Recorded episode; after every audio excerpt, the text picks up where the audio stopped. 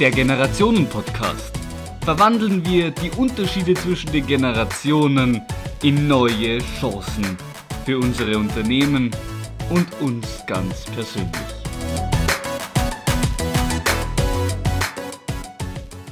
Anfangen werde ich aber mit einer guten Nachricht, weil wir uns bewusst Zeit nehmen müssen, um unter all den Meldungen und Breaking News auch die positiven Entwicklungen zu entdecken. Heute geht es um emissionslose Stromproduktion. Und zwar haben US-Forscher eine kompakte Windkraftanlage entwickelt, die weitgehend ohne bewegliche Teile auskommt, sehr leise ist und deshalb sogar auf Wohnhäusern Strom erzeugen könnte.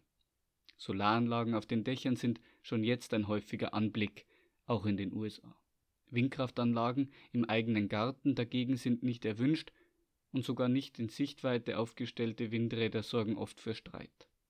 Die Forscher nutzen nun keine drehenden Rotoren mit riesigen Flügeln, sondern nutzen den Effekt, der beim Flugzeug für den Auftrieb sorgt, und leiten den Luftstrom von einer großen Fläche auf eine kleine Turbine im Inneren des Geräts. Das Gerät ist wartungsärmer als Windräder, leichter zu reparieren und könnte bei geeigneten Windverhältnissen wettbewerbsfähig mit den derzeitigen Kosten von Solarstrom vom Dach sein.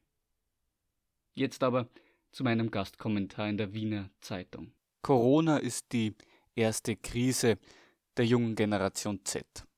Wir sind im Krieg, sagte Frankreichs Präsident Emmanuel Macron, die deutsche Kanzlerin Angela Merkel nannte es die größte Herausforderung seit dem Zweiten Weltkrieg. Die aktuelle Corona-Krise ist für uns alle eine noch nie dagewesene Situation, aber für eine Gruppe ist es die allererste Notlage, die sie bewusst erlebt. Die junge Generation Z ist zwischen 1995 und 2009 geboren, die jüngsten kamen also in der globalen Finanzkrise 2008 gerade erst auf die Welt.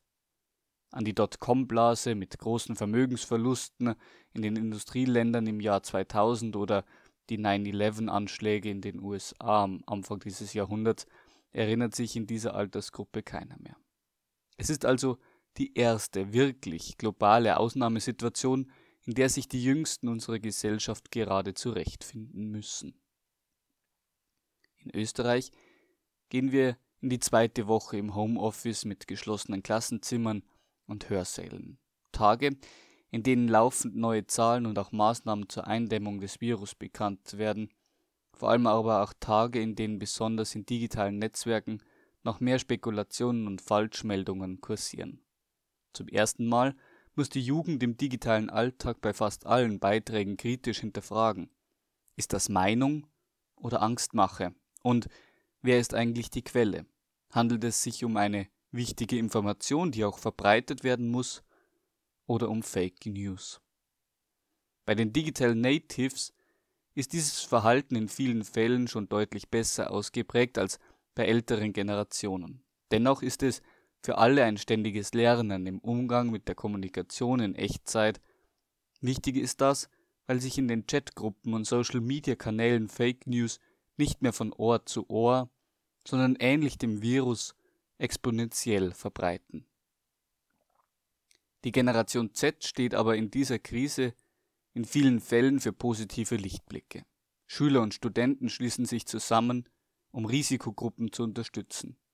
Sie erledigen Besorgungen und Einkäufe, um den sozialen Kontakt für die ältere Generation auf ein Minimum zu reduzieren. Einmal mehr bestätigt sich jetzt, dass wir es mit einer wieder stärker engagierten Jugend zu tun haben. Einer Generation, die sich nicht nur mehr politisiert, um zum Beispiel gegen die Klimaerwärmung zu demonstrieren, sondern vor allem in der Lage ist, sich in kürzester Zeit selbst zu organisieren und aktiv zu werden. Genau diese Eigenschaften sind es, die Hoffnung machen für die Zukunft. Sie zeigen, dass Vorurteile wie verwöhnt, faul, aufmüpfig oder nicht belastbar nicht ausreichen, um diese Altersgruppe zu beschreiben. Die aktuelle Jugend hat keine Angst vor Verantwortung.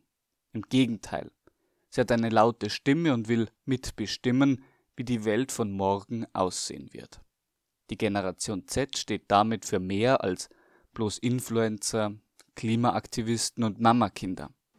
Die jungen Menschen dieser Generation setzen sich wieder für wichtige Themen ein, haben Werte und eine genaue Vorstellung ihrer Zukunft. Eines ist klar, an der Generation Z kommt in der Zukunft niemand mehr vorbei. Das war der Generationen-Podcast. Klick auf Gefällt mir und abonniere ihn, um die nächste Folge nicht zu verpassen. Mein Name ist Max Hagenkuchner und ich freue mich auf nächste Woche.